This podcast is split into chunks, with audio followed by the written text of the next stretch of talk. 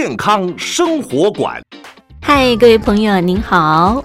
他说：“妈咪，他是我宝贝。”大家好，欢迎你和我妈咪一起加入健康的行列。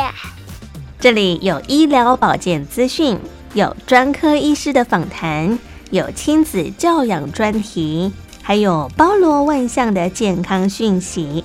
欢迎您锁定健康生活馆，一定要听哦。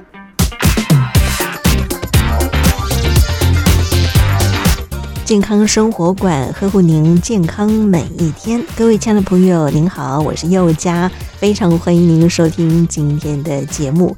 我们的节目除了在汉中广播电台的频道播出之外呢，现在呢在 Podcast 的平台当中呢，我们也已经上架了哦哈。所以呢，在这个节目当中呢，我们邀请到三军总医院各科室主治、主任级的医生到节目中，跟大家一块来聊聊有关于健康方面的议题啊。也非常欢迎亲爱的朋友透过节目的收听呢，多一些健康观念的意识啊。好，亲爱的朋友，您在 Podcast 的各不同平台当中呢，都可以搜寻“健康生活馆”，记得一定要按订阅收听哦。我们在每个礼拜六呢，都会更新一集新的节目上架，也非常欢迎亲爱的朋友可以持续锁定。对我们节目有任何问题，或者是说想要询问健康方面的讯息，也非常欢迎亲爱的朋友，您可以在留言板上留言，我们会请各专科的医师来回复您的问题哦。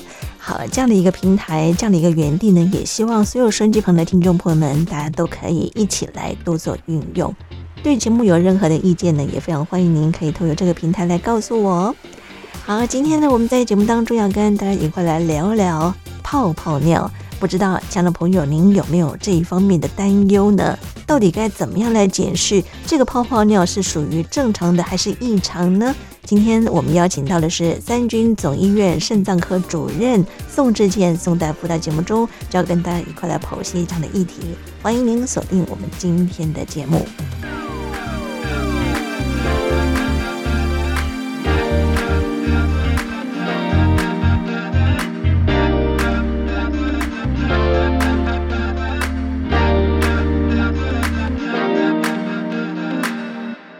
不知道，亲爱的朋友，您在平常生活当中，或者是您一早起床的时候，第一个到厕所去解尿，会不会发现，在我们的马桶上面浮现白白的一层泡泡？这个时候，您会不会开始担心说，哎，是马桶里面原来就有肥皂泡泡吗？还是因为我的肾脏出了问题才会有泡泡尿呢？泡泡尿呢，很多人会担心说，是不是我的肾脏出了问题了？真的是生病了吗？还是到底这个蛋白尿它形成的因子是什么呢？今天呢，我们在节目当中邀请到专家到节目里头，就要跟听众朋友一块来。示意一下哈，让大家来认识一下什么是泡泡尿。今天很开心为听众朋友邀请到的是我们三军总医院我们的肾脏部的宋志健宋主任，主任您好。哎，各位听众大家好，我是宋志健医师。我们说这个泡泡尿呢，它有八成不是肾脏疾病所产生的哈。一般的泡泡尿，大家会联想到是不是我的肾脏出了什么样的问题？但是我们说这个泡泡尿，它可能会暗示我们的尿液当中会有蛋白质的存在。在嘛哈，对，也就是所谓的尿蛋白。对，那这可能跟我们的泡泡尿是不是会有一些诱发的因子，跟肾脏到底有没有什么样的一些关联性？大家其实会有某方面的一些担忧哈。那主任是不是可以跟我们一块来聊聊这个泡泡尿它形成的原因是什么呢？好。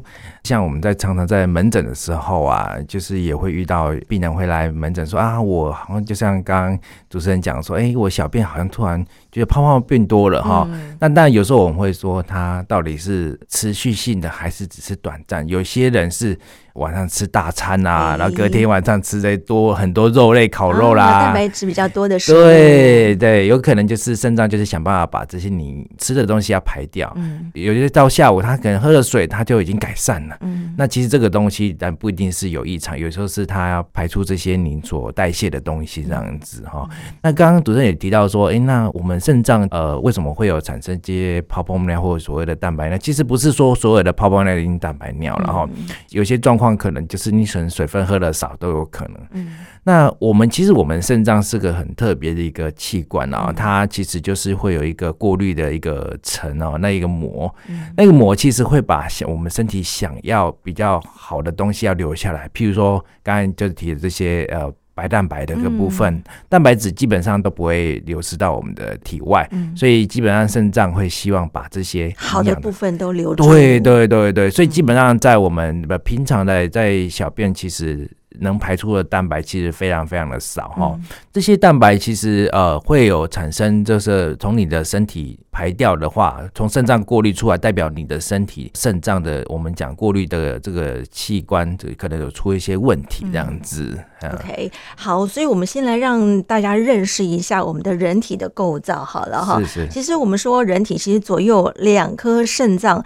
每一个肾脏约莫大概有一百万个肾源哈。对。这个肾源包含两个部分，就是肾丝球跟肾小管。对对，没错。那这个肾丝球呢，就像是一个过滤网一样，刚刚主任有提到过了哈，它负责滤出我们身体代谢的一些废物。那进入我们的肾脏肾小管浓缩之后呢，它会形成所谓的尿液。然后再经由我们的膀胱储存一定的量之后呢，哎，你会发现有尿液，再把它排出体外嘛，对不对？没错。其实正常人呢，他会把这个蛋白质会先挡住。刚刚说好的，我们会留住嘛，没错，没错。所以呢，我们的蛋白尿它可能会代表就是我们的肾脏有些是出了一些问题，那有些可能是因为短暂性，比方说你喝水喝的不够啦，运动量过多啦，或者是说某些因子，比方说男生是站着尿尿嘛，对不对？对，对，没错，没错。所以你那个重力加速度哈，就是再加上这个从高空往下坠。的时候 都会产生一些泡泡的水花嘛，哈。对。那男生其实大半部分就会看得比较清楚，没错。女生是因为坐在马桶上面，所以比较不会那么直觉的去发现到哈。是是是。所以这也可能是某方面的因子嘛，但是并不代表就是说男生的尿尿从上往下坠的时候产生的这些水花、这些泡泡，它就是有一些病变的存在。其实不然嘛，对不对？对，其实并不然，就是刚才主持人讲的，嗯、因为男生会站着尿，他的这个就是尿尿的速度会快一点。所以有时候泡沫会比较多，嗯、对。但是我我知道，我有在门诊也会听到一些病人说，有些他会听到说，哦，那假设他的泡泡没有消的话，比如观察十秒钟没有消，就是代表肾脏有问题。十秒钟吗？还是要观察十分钟啊？其实，其实我觉得这个有很多都是可能都是听到一些报纸啊，或者是，但是就我觉得就是说，就刚才提到你可能冲刷的速度是有关系，嗯、那或者就是前一天你吃的食物也有关系，对那或者是说你的水分喝的少，你。尿液太浓缩，嗯也都会影响。就像大家在厨房啊，或者怎么有一些面粉在搅这些东西的时候，那你浓浓度越浓啊，那你这个形成的泡泡会比较多一点点，所以不一定是真的有问题啦，这样子。可是我们说是早上起床的第一泡尿，或者是说呃夜间的夜尿哈，这样的一个参考值会比较具有代表性。那如果说白天尿尿的时候也发现泡泡尿，是不是也必须要去做一些的高度怀疑呢？对，其实因为为什么要早上？其实因为它你是空腹的关系，嗯、所以早上第一泡小便的话，它是最浓缩哈。嗯、那最浓缩在我们，因为我们小便其实会你随着你喝水，会影响到它能浓缩的这个程度。嗯、那越稀的话，但在检测的方面会。会比较不容易检测出来这样子，所以当然一般的检测都建议是早上这样子。但是如果说假设哈，你一直还有持续的这些蛋白，就是说你觉得哎，好像泡泡还是蛮多，甚至我喝了水喝多了，它还是蛮多的话，哎，那可能还是真的有点异常，就要做进一步的做一些检测这样子。真的真的，因为如果说您自己本身不太能够去辨识说，哎，你今天看到尿尿出来有泡泡的一个形成啊，您或许可以找信任的专科医师。是，来检测一下，其实验个尿很方便的。对，没错没错。嗯、而且这个小便，其实我们在来门诊大概就是三十分钟，也是可以，就是快速可以检验出来你有没有蛋白尿的一些状况。所以这个蛋白尿呢，其实是肾脏受损的一个早期的征兆了哈。哦，没错没错。所以其实我们可以透过有检测的过程当中来了解，到底我们的肾脏是不是哪里出了问题了。对。当然，如果不是，呢可以让自己比较放心哈。可能是因为你尿得太快太急，对，生温的事情刚好这两天水分喝的比较少，生活呢是刚好您开始做激烈的运动哈。可是民众不知道，就是为什么我做激烈运动会产生泡泡尿的问题呢？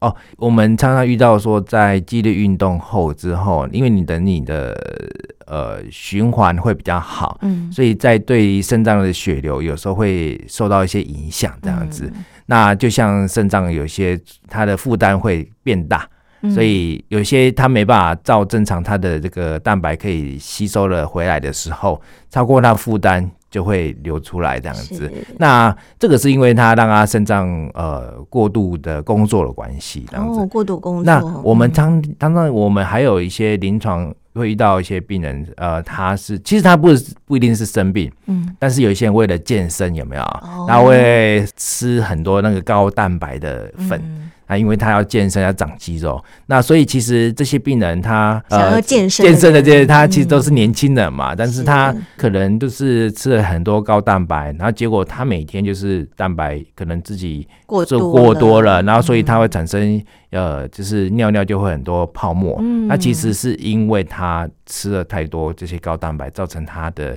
肾脏没办法负荷，就排出过多就排出体外。对对对，像 COVID 的那段时间啊，其实很多人也会担心说，是不是我人体的这个蛋白质不够哈？所以那个时候大家拼命的去摄取很多高蛋白质的东西。是是是是，嗯、对。其实我我们应该讲，就是说你你要视你的身体状况。假设你今天真的是运动量比较多，或者是真的在健身，嗯、你应该去询问这些专家啦，来给一些适当的建议。不是说我就是哎，瞎紧张的。对。哦对，其实还是给医生 检查一下比较安心一点点了哈。是是。所以刚刚主任您所提到一个，特别是激烈运动过后，它会导致我们的心跳加快嘛哈。对对。而且我们的血压也会有一些改变，会让肾脏的一些蛋白质流失到我们尿液，形成一个蛋白尿的问题哦。对。当然，我们都说这个泡泡尿呢，跟我们的肾脏制造有关系嘛哈。嗯。它可能会有一些呃代谢的一些尿液有关，同时呢，它也是一种警讯。所以我们刚刚说，如果您发现泡泡尿，您不是很确定说到底它诱发的因子。是什么？最简单的方式就是去我们的医疗院所去验个尿，是哎，其实很快就可以知道答案是什么了哈。啊，没错，没错。所以，我们刚刚有提到一个蛋白尿，跟坊间我们所听到的尿蛋白啊，很多人都会傻傻 分不清哎，这到底这两个怎么样来做区分呢？是，其实呃，蛋白尿跟尿蛋白应该就是一个类似的观念了哈。但是，或许你说啊，蛋白尿指的是你呃有。你的尿尿里面有蛋白，嗯，那尿蛋白其实也是说代表是这个蛋白是从小便里面排出，我们叫尿蛋白。嗯，那但这两个定义其实是异曲同工。那我们通常会比较比较偏向就是就是说你有这个就是蛋白尿的部分会比较好，嗯，比较。其实都一样啦，蛋白尿会比较适合这样子。是，所以其实，在正常情况之下，我们的肾脏会过滤血液，然后排除一些不需要代谢的废物跟水分嘛。哈，没错，没错。对，所以我们的肾脏的一个肾丝球，它会保留我们血液当中大部分的蛋白啊，然后只留少部分会通过我们的微血管壁，然后呢，可能会变成是我们代谢出去的一个一个分泌物哈，可能会形成一个尿蛋白的问题啊。那蛋白尿就是我们在尿液当中，它会形成一个。蛋白的成分增加哈，然后其实会有一些表面的张力嘛，所以在您上厕所尿尿的时候，特别是男生啊，从高处往下坠的时候呢，你会看到这些泡泡呢，久久都不会消失，消失，对，所以就形成一个尿蛋白的问题啊。所以我们在检验的过程当中，怎么样去看它的标准值呢？呃，其实我们有几个检验方式啊，但最常见的就是我们做尿液的常规检查，它会有一个。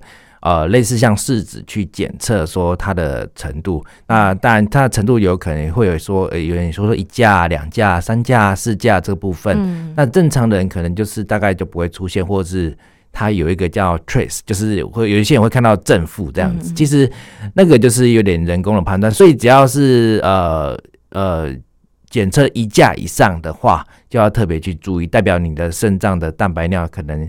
呃，有呃，受到一一定的一个伤害，这样子，是不是要小于一百五十毫克呢？对，正常是一百五十毫克左右。是是，所以如果说我们流失一百五十毫克以上，就代表说我们的肾脏会有一些异常吗？对。对，最早期像有些是有一些糖尿病的病人，其实就像有些人他还没有出现觉得自己有泡沫尿之前，其实我们要靠检测才检测出来。嗯、那嗯、呃，通常检测的话，还有一个叫做微蛋白尿，嗯嗯啊，微蛋白尿的部分。嗯、那微蛋白尿其实在早期，在你有糖尿病或者是你有这些风险的时候，嗯，那我们可以检测这个微蛋白尿这样子。嗯、所以在临床的分类上面，这个蛋白尿是不是有分良性的蛋白尿跟所谓的病理性的蛋白尿？嗯，对，没错，没错。良性蛋白尿就是说，我刚刚我主任所提到，可能运动过后啦，你蛋白质吃的过多啦，或者是水分喝的太少，这个是短暂性出现的，我们就可以把它定义为良性的蛋白尿。是是是，没错。嗯、那常常有一些呃，就是年年轻的那个学生，他们做一些体检也都会，就是学校都会发通知书说啊，你来复检呐。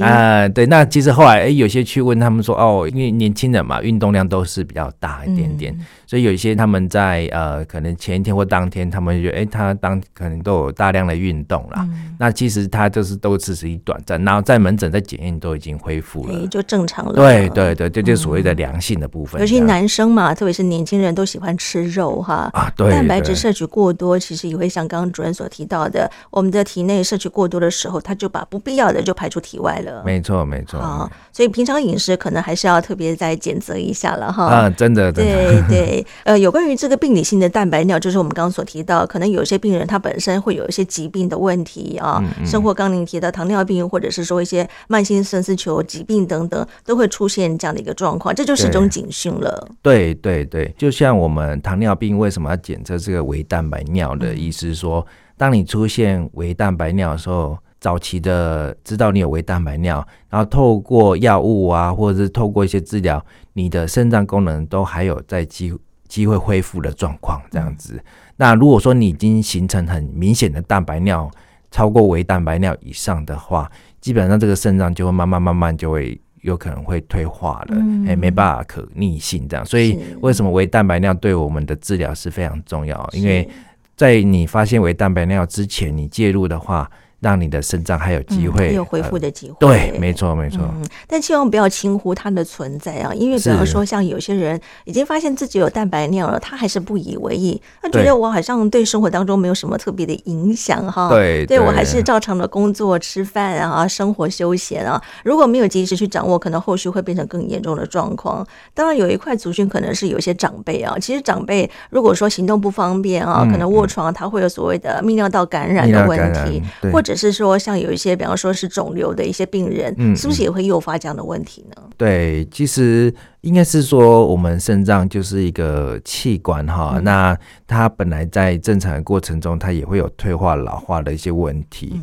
那尤其像年纪大，它本身就有这些呃本身的呃一些内科的疾病，然后可能又有刚刚主持人讲的，它有一些。呃，肿瘤啦、感染这问题，嗯，其实这些问题都会加重这个肾脏的一个负担，这样子。所以有问题还是要及早针对这个问题去把它做好一些治疗的工作。对，没错，没错。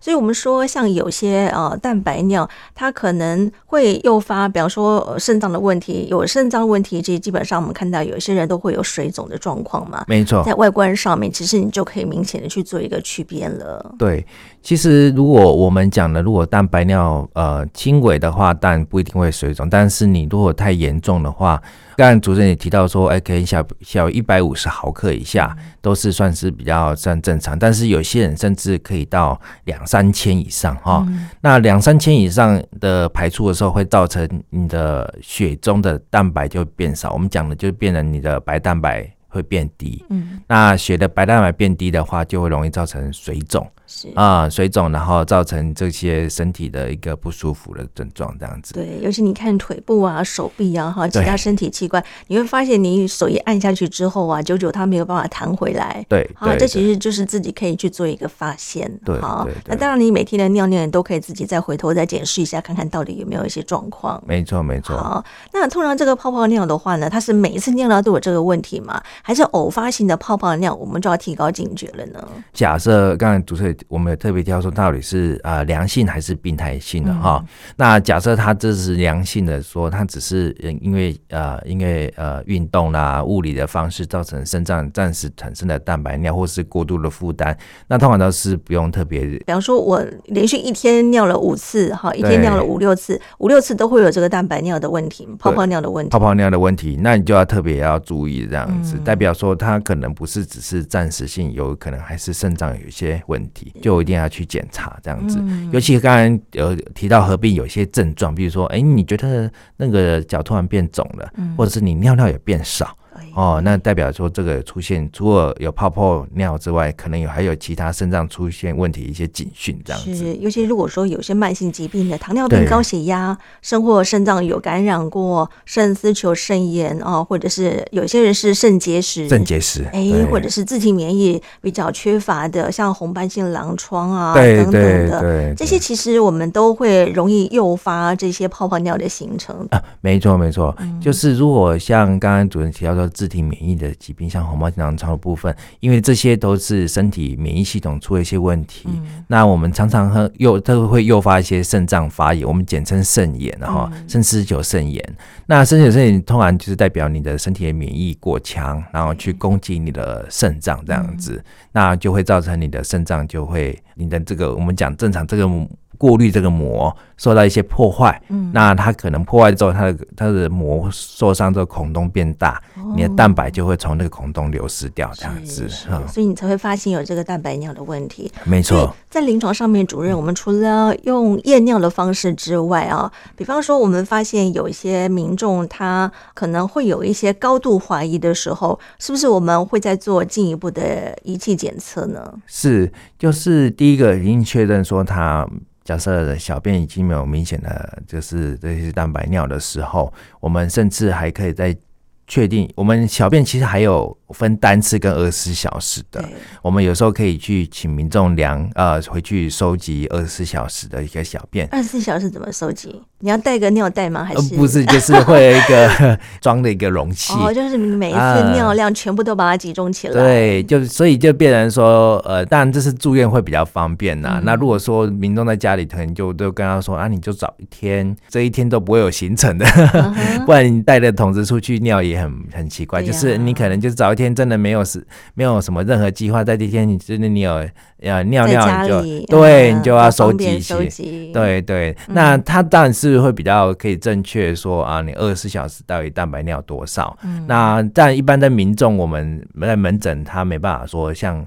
呃，一定要等二十小时才能出来，所以我们都会用单次的小便去收集这样子。嗯嗯、所以我们会计算，就是在尿里面它的白蛋白、肌酸酐的比值是多少，然后再看看说到底它的肾脏有没有一些症状。对对对对，嗯、就是我们当然就是呃，刚才讲的尿液的常规，它类似像试纸去看你的。的程度，嗯，那如果觉得真的比较严重，我们会还是需要这所谓的定量的部分，嗯，那定量刚才就是刚才就是有提到这二十小时可以定量，嗯、第二个就是要用这个单次小便，那因为我们知道小便会浓缩会不一样，嗯，所以会用这个肌酸酐去我们做一个类似校正这样子，嗯、当我们小便浓的时候，它的肌酸酐会高，嗯，那小便稀的时候，肌酸酐会低。这样才可以知道正确的一个蛋白尿的一个状况。这样子，所以我们做一次的检测嘛，还是就是说这个检测它需要累积到多少的量？比方说它是不是要持续三个月或者多久？我们每次都做这样的一个检测，才能够把这个平均值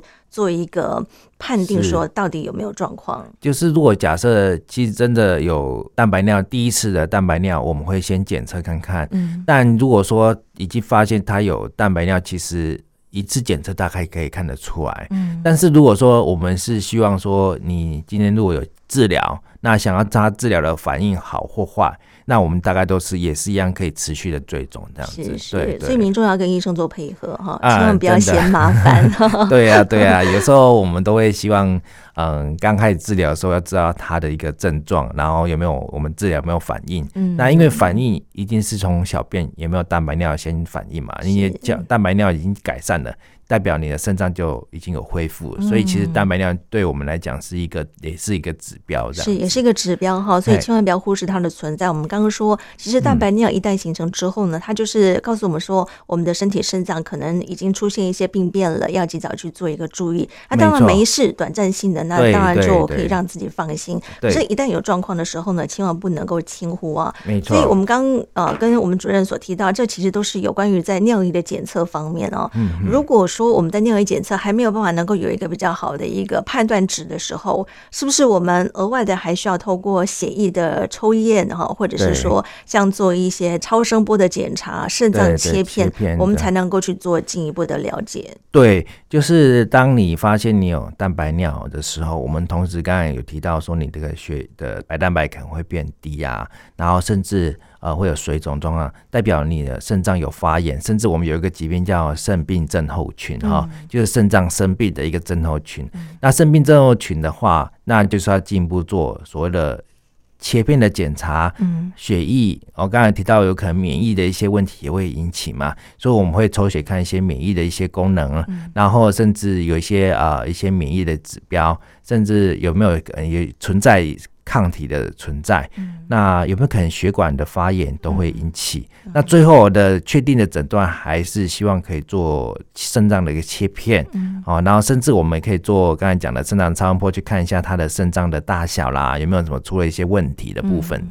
可以再协助这个诊断的，没错。其实刚开始我们都会用一个非侵入式的检测方式啊，对。所以，到了其实后面真的有需要的时候呢，我们才会去做一个切片检查哈，没错，没错，来做一个比较算是小小侵入性的检测。嗯，那重点当然还是要帮民众来看看到底是不是有更细微的问题啊，帮民众抓出一个病因，我们才能够对症下药嘛，哈。对，没错。所以在这一块可能要麻烦我们的病友们可以跟医师去做一些的配合。那当然可能外。外在环境还有很多，比方说有些是因为肝功能的问题啊，有些是 HIV 的感染啦，哈，这些其实也都会冲击到某些肾脏方面，可能会诱发一些肾功能的一些病变出来嘛，哈。对，没错，没错。嗯，其实我们常常也临床有遇到说，它本身就是像 B 型肝炎、C 型肝炎，嗯，这些都是慢性的一些，像你刚才提到 HIV 都是慢性的一个病毒的一个感染哈，所以这些感染的时候也可能会诱发一些我们讲的一些。补体的一些活化，免疫的活化，嗯，那这些活化也会造成肾脏的一些受损，这样子是是，包含有一些是血癌的病友也是，也是也是也是，这可能就是它外源性，就是外在可能会致病的因子非常非常的多啊，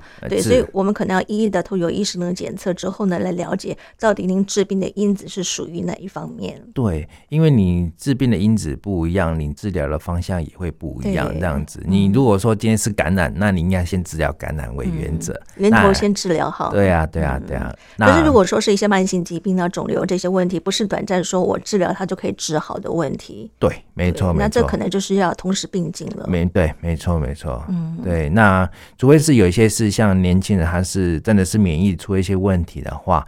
那甚至我们就会用一些比较呃免疫的一些治疗，像打一些类固醇啊，哈、嗯，然后看他有没有改善的部分，这样子、嗯。好，所以聊到这里呢，我们待会休息一下，我们会再请主任跟大家聊到有关于后续一旦确诊之后，怎么样来治疗这个肾脏的问题啊？因为其实泡泡尿它就是一个肾脏疾病的前兆嘛，没错。那一旦前兆找出它的原因之后，后续我们就要对症下药了哈。所以刚刚我们说每个不同治病的因子，我们的治疗方式都不一样哈。嗯，待会我们再请主任。跟大家做说明。好，没问题。各位汉声电台的听众，大家好，我是三军总院院长王志宏。健康的身体人人有责，健康的心灵人人需求。汉声广播电台与三军总院各科室主治医师提供完整的健康资讯。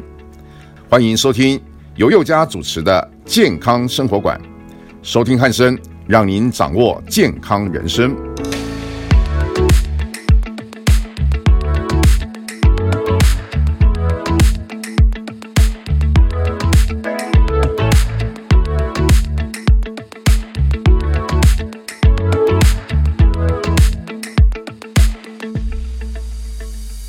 好。非常欢迎各位亲爱的朋友持续回到我们的节目现场，我是佑佳。我们今天在节目当中很开心也很荣幸，我们邀请到的是我们三军总医院肾脏科主任宋志健宋主任，在百忙中特别抽空到节目现场来跟大家一块聊聊在门诊当中常见的这个泡泡尿哈。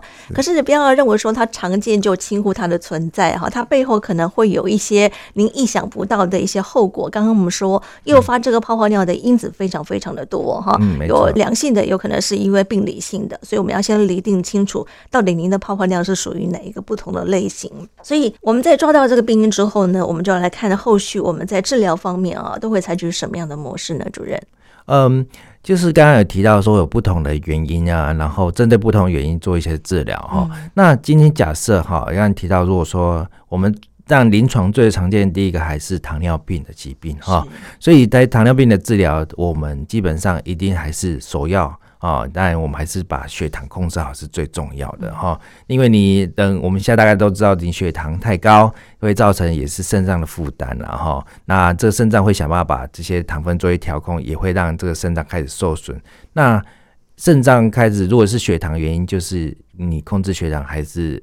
不二法门，是 对对，这时候做太多，嗯、你说他在做太多其他，其实他如果没把血糖控制好。很多药物的治疗效果都还是有限的部分，这样子、嗯、是，所以糖尿病应该算大宗了。呃，对，在我们临床大概两三成的病人大概都是糖尿病，都是哈，因为像现在洗肾的人口越来越多耶哦，所以其实不要小看一个泡泡尿，它其实后面诱发，如果变成是一个慢性肾脏疾病发炎的话，有可能你的肾脏坏掉了，还是得要走到洗肾的这一条路。对，所以我们刚才就提到说，在蛋白尿，你在早期有微蛋白尿的时候，你如果发现啊，那你我们早期筛检已经有发现了，你就要小心了。嗯、那这时候还有办法再可逆哈，嗯、但是如果你真的是已经到很明显的蛋白尿，就不可逆的部分这样子。所以我们刚开始都是会用药物治疗的方式。对，就是我第刚才提到第一个就是蛋白尿是药物糖尿病的控制啊，还有一些我们甚至可以用一些药物可以让它减少它肾脏的负担的药物。嗯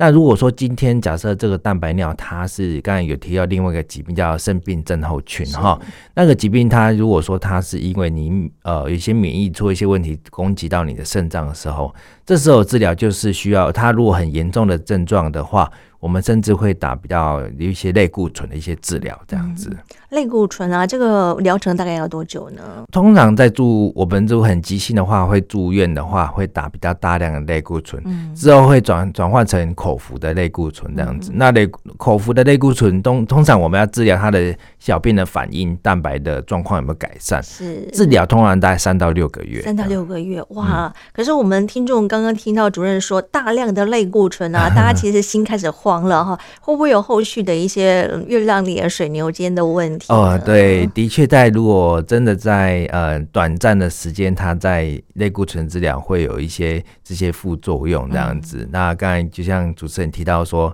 可能月亮脸，甚至有一些年轻人会长很多痘痘这样子。嗯、那我们会跟他说，其实你好好配合治疗，这些当你在停药之后呢，它就会恢复了，它不是永久的这样子。哦，所以如果说它形成月亮脸，等它这个。药物不再使用的时候，它会恢复到原来的样子。呃，会会会会，哦。那这样民众就可以不用那么担心了。对对，短暂性的药物作用，等这个药物停掉之后，其实就可以恢复正常。有没有那个是不可逆？就是一旦有这个月亮脸、水牛肩的时候，它就会一直存在呢？呃。临床上，除非是这个疾病是他的治疗，他反应不是那么好，嗯，那有些病人他要长期服用类固醇的时候，我们之前也有遇过。他病人对类固醇有依赖的这些疾病，嗯、就是说，哎、欸，我把它停掉，结果他又，欸、我们有这种又恢复了，又有恢复，我们叫复发。嗯、所以很多在生病这种期，有些少部分病人他会复发，是那复发之后就有可能需要类固醇的一些支持。嗯、那是就需要长期使用。对，那或许有些人会有产生这些呃类固醇的副作用，他会使用另外一种叫免疫的调节的药哈，嗯、也也可以取代这个类固醇，会比较不会有这些。些啊，刚才提到类固醇的一些副作用，哦、这个疗效是差不多的吗？对对对，但是通常类固醇通常是比较立即一点，对第一线的治疗。那真的类固醇反应不好，我们会有第二线的一些治疗这样子。嗯、可是民众担心会不会有可能就是可以治愈呢？你刚刚说呃还是会有一些复发的情况嘛？对对。那治愈的比例占多少呢？其实如果我们呃要看不同的生病，因为生病症候群有好几种了，嗯、有些人是。呃，像微只是微小病变，那几乎如果只是微小病变，八九成都可以治愈的哈。那当然还有很多，有些是膜性的肾病变哈、嗯。那还有说肾丝球硬化，这些都是属于有不同的程度。那看它的伤害的状况。那有些人像微小症病就很好治疗，那甚至有硬化症就比较不好那么治疗。所以呃，还是有蛮高的比，你好好配合治疗，其实都有。机会治愈，所以不用太过灰心了。对，没错。刚刚主任有提到一个魔性的一个肾脏病变呢，对对。这个膜性的病变，它在后续疗愈上面会不会比较棘手一点呢？呃，对，因为魔性的话，我们刚才提到微小病变跟肾丝硬化都比较像年轻人的，那魔性的话，会当然会比较像是呃，就是呃四五十岁以上的哈、嗯。那比如包括说刚才提到呃，就是 C 型肝炎、B 型肝炎的感染啊，哈，还有这些。呃，红斑性狼疮啊，嗯、哦，也都会做成那个膜性的一些病变，就是。还是得要看看到底是有我们在临床上会说它是原发性的，嗯，还是次发性的这样子。次发性的像刚才这些叫后天的感染，这叫次发性的。嗯，那原发性的就是属属于它先天性，它这个有一些抗体去攻击它的膜性，是，所以它治疗上当然会相对会比其他这两种会比较棘手一点点。嗯，所以亲爱的朋友，刚刚听我们主任这样的分析之后呢，大家就可以知道每一个不同诱发的一个因子在治疗的模式上面都不一样。对。没错，所以刚刚说要真正找出病因就非常非常重要了。嗯。那如果说主任，我们刚刚说药物治疗第一线，它还是没有办法能够做一个很好控制的时候，后续我们是不是会走到用手术的方式来做治疗呢？嗯，手术是我们临床有遇过，就像糖尿病病人，他蛋白尿越来越严重，嗯，你也知道他的肾脏，刚才主持人特别提到说，他有我们肾脏的基本结构叫肾源哈，他肾源一起一直是很过量的做工，然后它就产生肾丝球的硬化，嗯，那硬化之后久了就会产生呃肾功能就变差，嗯，那产生一个尿毒症的一个症状，这样这是最严重的状况，这样子，嗯，那。有些人甚至蛋白量流失就越来越变成呃营养不良这些部分了。是，我想主任在临床上面啊，类似像这样的一个病人应该也不少，对不对？哎、欸，对对，他们都是什么样的状况诱发的呢？我们刚才讲肾病症候群，假设是很微小症，通常都是很容易可以治疗。嗯，那遇到这种比较不容易治疗的，通常都是比较呃，我们讲的。病程比较快，然后甚至他来的时候，病程的肾脏是已经被破坏比较严重了。这个时候都是比较晚期的，哎，对，然后或者是本身糖尿病控制不好来，有时候蛋白尿就非常严重。这些病人其实在治疗上的话就没有这么的好，这样子就不是那么理想了，对，而且要拖得比较久一点点，会拖比较久。对，所以我们才会说，在刚刚开始发现有泡泡尿的时候，它就是一个警讯，要及早跟医生取得联系，去做细部的检查。对，千万不要拖着不管啊！拖着不管，觉得好像我的肾脏也没什么问题，因为肾脏它其实就是一个无声无息的一种器官了哈。是，所以它即便有损伤了、有疾病了，它也不会痛给你看嘛哈。对，没错，对，所以这样不会有就是尿尿，它其实是一个很好的一个可以让我们发现身体是不是肾脏出了问题的一个很好的警讯啊。嗯。所以其实不要急着把马桶冲掉，回头再看看 有没有一些异样的状况，可以及早来做一些政策的工作。啊，没错，没错，其实就是说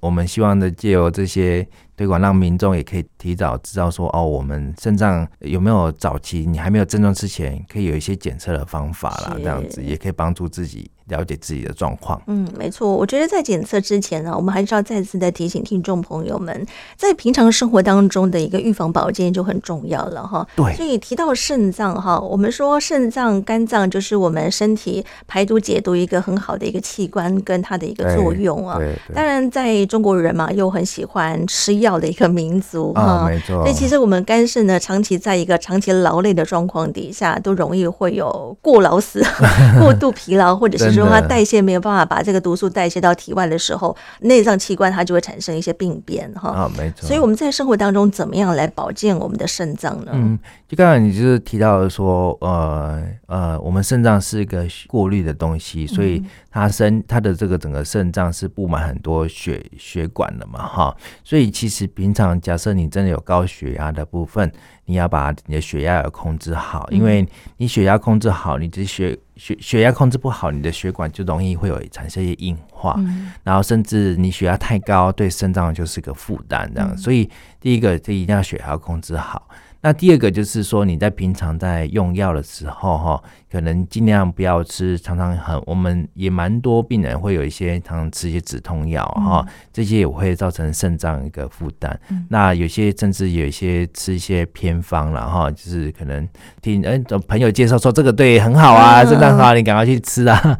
在外面吃一轮偏方之后呢，再回到正规的医院给医生检查，才发现哇，原来已经这么严重了。对对对，就是尽量不要。啊，还是要要经过医生的处方，了解自己评估身体状况再去用药这样子。嗯、嘿，OK。所以刚刚主任特别提醒大家，如果您有糖尿病、有慢性疾病、有高血压哈，嗯、可能要把您的问题先控制好。对那控制好，其实就是一个很好可以呃协助我们的肾脏避免它产生病变一个很好的因子嘛。对，那当然就是要正常的饮食生活作息啊。对对，其实生活饮食作息还有运动也是对肾脏都有帮忙，嗯、因为。您有规则的运动，你的。我刚才提到，就是肾脏还是血管嘛，你有你有在运动，那会增加这血管的的通循环啊，然后弹性啊，各方面其实对你的肾脏都是有帮忙的作用。这样子，对，当然就是要适度的喝水。我们说一天至少要喝两千 CC 的水分嘛，哈。对，至少要喝两千。男生可能可以再高一点点。对，如果说那还是得看他的工作的环境，比如说他假设是在呃室外哈，然后会流汗流比较多，嗯。那你就是甚至你的水分会流失更多，你要喝更多一点点。尤其像呃，现在季节应该还不到中暑的季节啦，嗯、就是如果将来在夏天的时候，天气很热的时候。啊，这个时候你体热体身体的水分会流失的时候，你这时候应该补充更多。对，因为你有一个中暑的症状，你也会对肾脏有一点伤害。也是也是哈，所以我发现很多人不太喜欢喝水，特别是喝白开水哈。嗯。尤其年轻人又很喜欢喝那些含糖饮料，那 个相对对肾脏也是一种伤害啊。啊，没错。那女生不喜欢喝水，其实相对你看，有时候真的连几百 CC 都没喝到哈。嗯。尤其对我们的肾脏没有办法能够真正透由我们的水分把这个毒素代谢出来之后。相对的，我们体内就存在太多毒素了。嗯，没错。你看，我们的肾脏要去储存这个毒素，它也是一种负担呢。哎，真的，真的。其实，呃，你有身体足够的水分，它也会把你的这个肾脏也会把除了把水分排出来，也会把一些相对毒素也排出来，这样子。所以，我们临床还有一些病人，你看他呃水分不足的时候，有一些。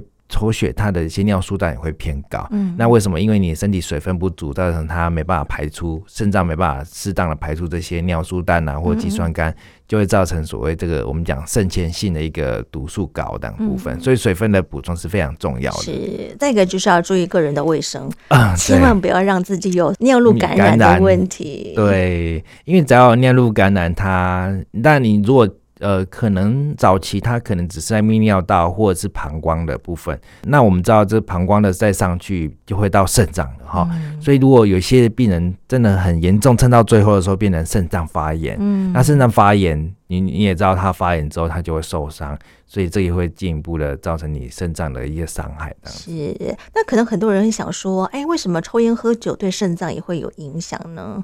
对，因为您抽烟其实都含一些尼古丁啊，哈、嗯，所以尼古丁其实会影响到我们的血管。其实是全身性的问题。对对对，可能您可能影响，就像抽烟也会影响心脏的血管，嗯、那这就会造成这些血管的硬化、周状的硬化这些部分，都是抽烟都会影响到这些我们的血管的收缩。是，嗯。就像糖尿病病人会造成视网膜病变啊，嗯、然后肾脏病变啊，嗯、啊神经病变啊，我想这些都是慢性的一些的影响，是连带关联性的哈。所以就是一个动作如果没有注意到的时候，可能就是会影响全身性的问题。没错，当然就是要真的提醒大家哈，要正常的饮食生活作息是很重要的，千万不要伤害自己的身体啊，特别是抽烟喝酒这些坏习惯哈。真的，对，能戒尽尽量可以把它戒掉哈。嗯，那总体来说，其实这个蛋白尿呢，它就是一种常见而且可能会暗示我们肾脏有潜在问题的症状了哈。所以如果说您发现您的尿液当中有异常的泡泡或其他症状的时候呢，还是建议您及早向医生来咨询一下哈，去做一个尿液的检测。那正确的诊断治疗就可以帮助我们防止走上肾脏不好的疾病出现。嗯好，对，后有我们今天肾脏科的宋志坚宋大夫的说明，也让听众朋友听听看，做个了解。当然，还是要提醒大家，做好这个肾脏的保健是非常非常重要的哈。呃，没错。最后，主任还没有什么要跟大家做一些补充跟叮咛的部分？我们当然是希望说哈，就是大家刚才借由这个了解，可以知道自己身体的状况。嗯、那因为我们常常临床上也会遇到一些个案，就是说也会遇到说他的来的时候都不知道。呃，有什么样的？结果一验啊，那肾功能就很高，嗯，然后加上蛋白尿也都非常严重了。那回头一知道，哦，原来他本身有高血压，嗯，然后他完全都没有在治疗这样子。有有些临床都还是很年轻，相对四十几岁就发病了这样子。嗯，所以，我我们希望是说，呃，那位听众还是要注意身体，刚才就自己的保养啊，还有注意身体的状况，及早发现你有蛋白尿的话。啊，甚至有我们讲了，呃，你宁愿多注意点，就算它只是您可能运动过量造成的蛋白尿或泡泡尿，嗯，哎，还是能求助一些医生的检测来确定，早期发现，希望大家没事就好了。但是如果对对，那如果说真的有问题，其实哎，及早介入。因为毕竟你肾脏出了问题哈，会造成你身体蛮大一个负担呐，对家人也都是也要照顾你啊，这些造成长期一个负担。没错，没错，所以照顾好自己很重要。对，没错，我们才有能力可以照顾别人，对不对？哈，重点不要成为别人的负担啦。真的，真的，对，身体健康是大家把身体照顾好，对家人、对整个社会啦哈，我觉得都是好的事。是是，好，今天很开心，都有我们的宋主任的分享。希望让听众朋友听听看，做个参考，同时呢，也在生活当中自己可以做一些肾脏的保健工作。好，谢谢主任。好，谢谢。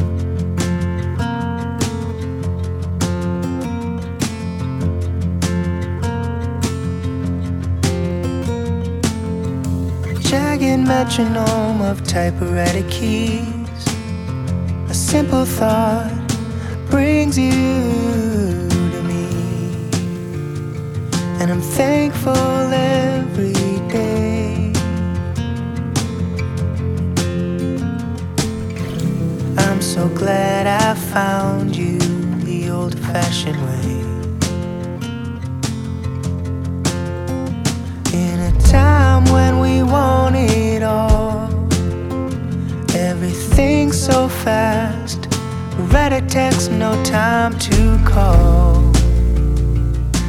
slow down, oh, I pray. I'm so glad I found you the old fashioned way.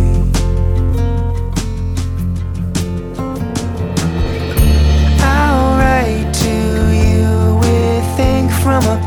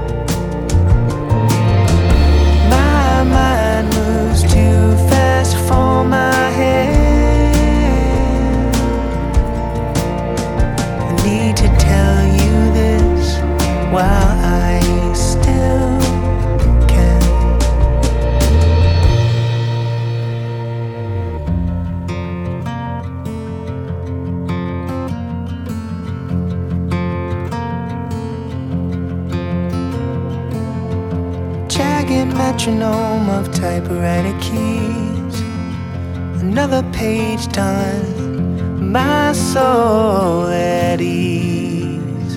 And I'm thankful every day. I'm so glad I found you the old fashioned way.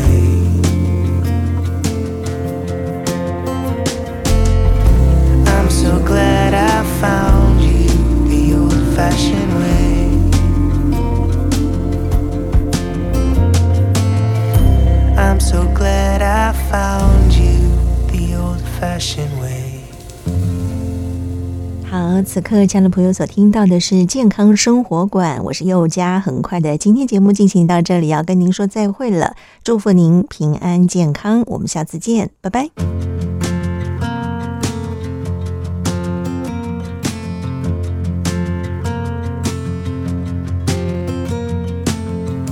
Jagged metronome of typewriter keys.